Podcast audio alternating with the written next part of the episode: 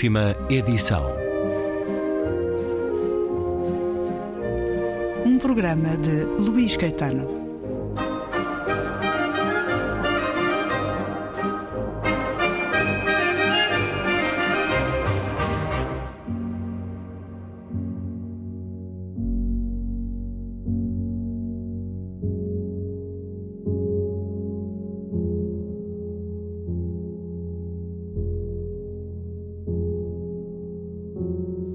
Lucas deixou o telemóvel de lado. Levanta-se e junta-se a elas na mesa, nunca deixando de olhar fixamente para Amor. Devemos ficar-te agradecidos? Ela abana a cabeça. Claro que não. A minha mãe devia ter recebido esta casa há muito tempo 30 anos. Em vez disso, só lhe deram promessas e mentiras. E tu não fizeste nada. Salomé tenta calá-lo, mas ele continua. Dependeste sempre da tua família, viveste do dinheiro que te davam, não quiseste armar confusão. Agora, porque todos eles já morreram, vens aqui e dás-nos este presente. Eu vi-te a olhar em volta. Que coisa tão linda, não é? Três salas, todas estragadas, mais o telhado por arranjar. E ainda devíamos estar agradecidos. Lá fora, a tarde tempestuosa lança-lhe um clarão de luz turva através da porta aberta. E de repente, Lucas parece suave, apesar das palavras duras. Não é muito, diz Amor. Eu sei disso. Três salas e um telhado a precisar de obras. Num pedaço de terra ingrata. Sim, mas pela primeira vez. Vai pertencer à tua mãe. O nome dela na escritura, não o da minha família. É qualquer coisa. Sim, Salomé concorda. Falando em Setsuana, é qualquer coisa. Não é absolutamente nada, diz Lucas sorrindo de novo daquela forma fria e furiosa. É aquilo de que tu já não precisas, aquilo que não te importas de deitar fora, as tuas sobras. É isso que estás a dar à minha mãe, com 30 anos de atraso. Mais valia não dares nada. Não é bem assim, diz amor. É exatamente assim. E continuas a não perceber uma coisa. É que não te cabe oferecer-nos algo que já nos pertence. Esta casa, mas também a casa onde tu vives e a terra em que elas estão construídas nossas. Não são tuas para as cederes como se fosse um favor quando já não precisas delas. Tudo o que possuis, Senhora Branca, já é meu. Não tenho de o pedinchar. Senhora Branca. Ela olha com firmeza para ele enquanto ele estremece. Eu tenho um nome, Lucas. Trovão, lá muito ao longe, como turba a gritar numa língua estrangeira. Ele faz um gesto de indiferença com a mão, descartando o que amor disse. O que é que te aconteceu? Acordei. E é um certo do livro A Promessa, do sul-africano Damon Galgut, que nasceu em Pretória em 1953. Livro com a tradução de José Mário Silva e a edição recente da Relógio d'Água, muito pouco tempo após a entrega do Booker Prize 2021 a este livro. O Booker Prize, um dos mais importantes, uma grande vantagem para os escritores da Commonwealth, um dos mais importantes prémios literários do mundo, mas só para a língua inglesa e para a Commonwealth. Estamos à espera das acusações de resquício colonial para este caso.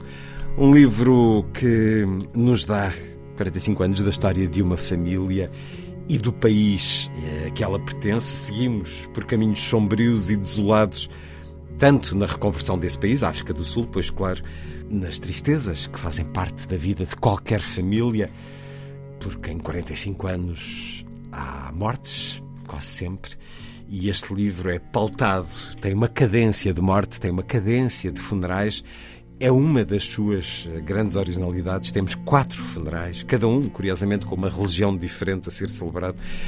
Se as famílias felizes não têm história, provavelmente por não existirem na plena acessão da palavra, todas as famílias infelizes o são à sua maneira e o são por causa também das mortes que lhe vão sucedendo, mas não que o livro seja coberto por essa sombra uh, sempre da morte, é sim um gatilho para o que esta história uh, nos dá de uma forma bastante original.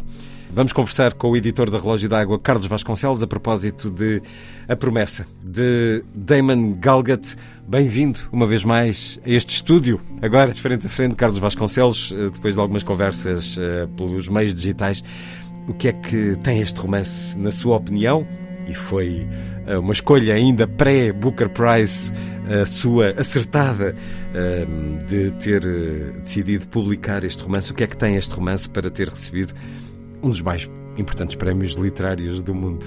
A primeira coisa ao ler o, ao ler o original que, com que me parei era o facto do escritor descrever de uma maneira muito mundana a vida de uma, de uma família do Sul da África, de uma família branca, conseguia ao mesmo tempo elevar os feitos da família e as peripécias que acontecem entre a família a um patamar da grande literatura. Há muitos trechos que, para mim, pelo menos são, aliás, e que inclusive fizeram com que o autor fosse comparado a Faulkner e Virginia Woolf, e, e também, inclusive, um, a Joyce. Uh, uma das técnicas que, que, me chamou muita atenção que o autor utiliza é um, a narração interior, ou seja, revela o, o mundo interior dos, das personagens e depois, páginas à frente, o leitor consegue ver onde é que esse, esses pensamentos se transformam em ações. E, portanto, é uma espécie de premonição da ação que eu acho que o, o Daman Galgut faz muito bem.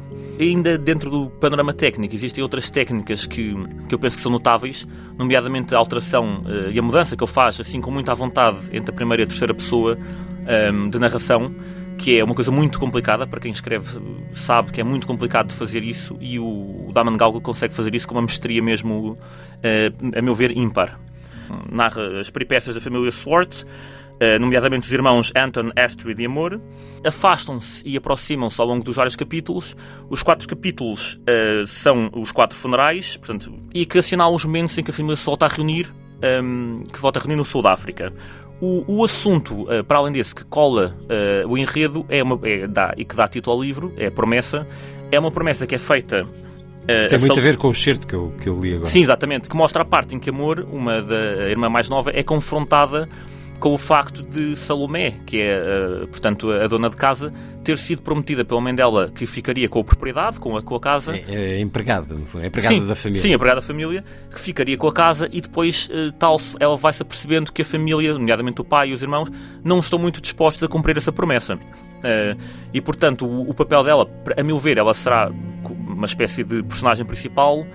Amor acaba por se revoltar e contra tudo e contra todos acaba por tentar fazer com que Salomé fique com a casa e, uh, inclusive, no certo que leste, o que nós vemos é o, a restante família revoltada contra ela, uh, como quem diz, isto já era nosso. Portanto, estamos, estamos, no tempo, nós vamos sempre acompanhando o tempo da história. Uhum. E aqui, enfim, foi um dos regimes mais abjetos a que todos nós assistimos ainda em, uhum. em vida. Temos ambos idade para ter uh, sido contemporâneos do regime do Apartheid uhum. na África do Sul este é um país em profunda mudança e essa promessa, ao longo dos, das várias décadas, uh, vai interagindo, e esta família, claro, com as uh, mudanças que vão acontecendo na África do Sul. Recuamos aqui um pouco para ler outro certo, outro momento, outro confronto uh, dentro desta família com a morte. Repito, não é um livro tétrico, pelo contrário, tem fulgor e também não é aqui uma questão de todos nós uh, percebemos rapidamente uh, o que vai acontecendo ao longo destes 45 anos que a narrativa nos dá mas é o que está entre cada um destes momentos de dinâmica que faz deste livro um notável romance de fulgor.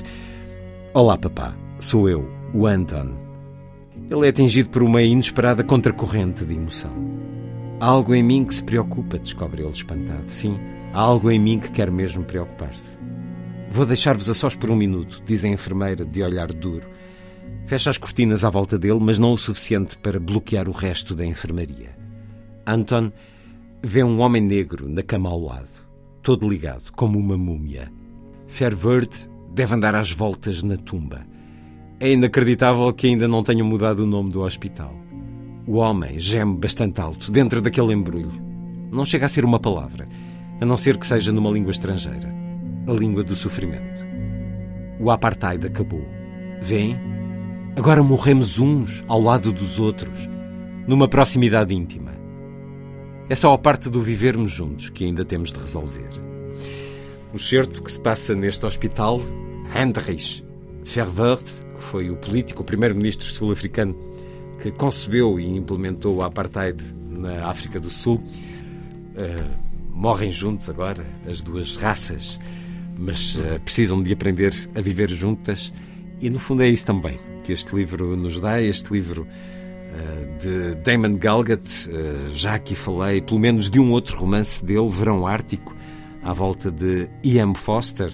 Também aí uma dinâmica de mudança histórica, de mudança colonial para pós-colonial, também aí a mudança na vida de cada um. Aqui, no caso muito concreto de E.M. Foster, uma vida riquíssima mas há outros livros de Damon Galgut publicados no nosso país. Ele sucede a Douglas Stewart, já convidado deste programa, o vencedor do Booker Prize em 2020 por uh, Shuggy Bain. O Booker Prize 2021, muito recente, a entrega a Damon Galgut, a promessa que a Relógio d'Água decidiu em bom tempo publicar ainda antes dessa distinção. A promessa é um, uma metáfora com o, o pós-apartheid que se viveu em África, no sul da África nomeadamente, em que as famílias negras foram prometidas, eh, às famílias negras foram prometidas várias coisas e ainda hoje se percebe que, eh, a seu ver, não foram, não foram cumpridas. O autor faz muito lembrar o Katza, o J.M. Katza, que... Seu conterrâneo? Exatamente. E, hum, e que esteve cá há pouco tempo. Esteve com cá, quem eu pude privar, mas sem entrevista. Não há entrevista para ninguém. é, melhor, é melhor do que nada. E de facto, uma coisa que, ao ler os dois autores, há uma coisa que me faz muito, muito, muito lembrar, tanto um como o outro, ao ler um e o outro, é que eles usam muito aquela, uma espécie de uma expressão que é o sofro logo existo. Que é os, as personagens do, dos dois autores passam por um processo de, de sofrimento que lhes dá existência, que é uma coisa que também acho muito interessante. Um, nomeadamente neste livro, que eu achei, a parte que eu achei mais bonita é a parte em que Amor, que é a personagem mais, mais nova, uhum. quando tem apenas 13 anos, logo no primeiro capítulo, com a morte da mãe, uh, foi das partes que eu achei mais tocantes no livro, em que ela chega à casa e vê o carro funerário à porta e ela diz para si mesma, ela vê as pessoas entrarem para dentro da casa, há um burburinho, hum, portanto ela percebe o que está a acontecer, mas ela pensa, não vou entrar em casa porque se eu entrar em casa a minha mãe vai morrer. A morte, a morte concretiza-se. Ela concretiza tem inclusive dificuldades em dizer a palavra, em pensar a Exatamente. palavra morte. E portanto eu, eu acho que o Galgot conseguiu construir personagens mesmo muito, muito, muito, de uma maneira muito, muito verosímil, muito única e cada uma tem uma, umas características que, nomeadamente amor, que para mim, como já disse, torna a personagem principal e que acho que torna o romance e dá uma força imensa ao romance, inclusive no final numa altura em que ele usa uma técnica que para mim é com muita mestria, que ele utiliza a chuva para uma, uma tempestade final Sim. para conseguir conectar eh, a vida de todas as personagens e ele consegue através da chuva que está a tocar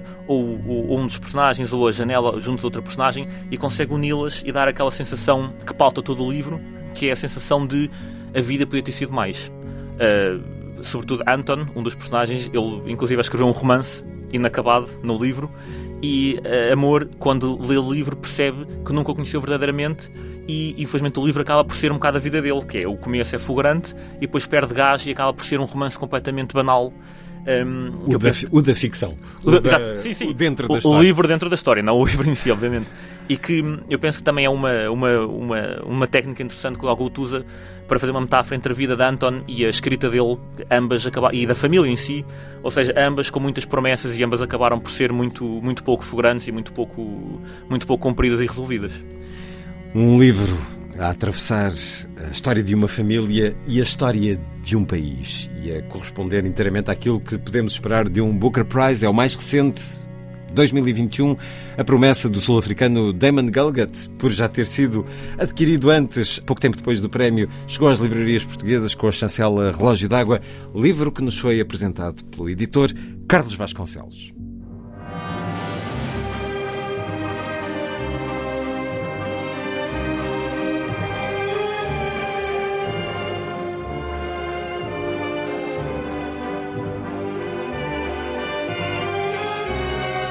Última edição.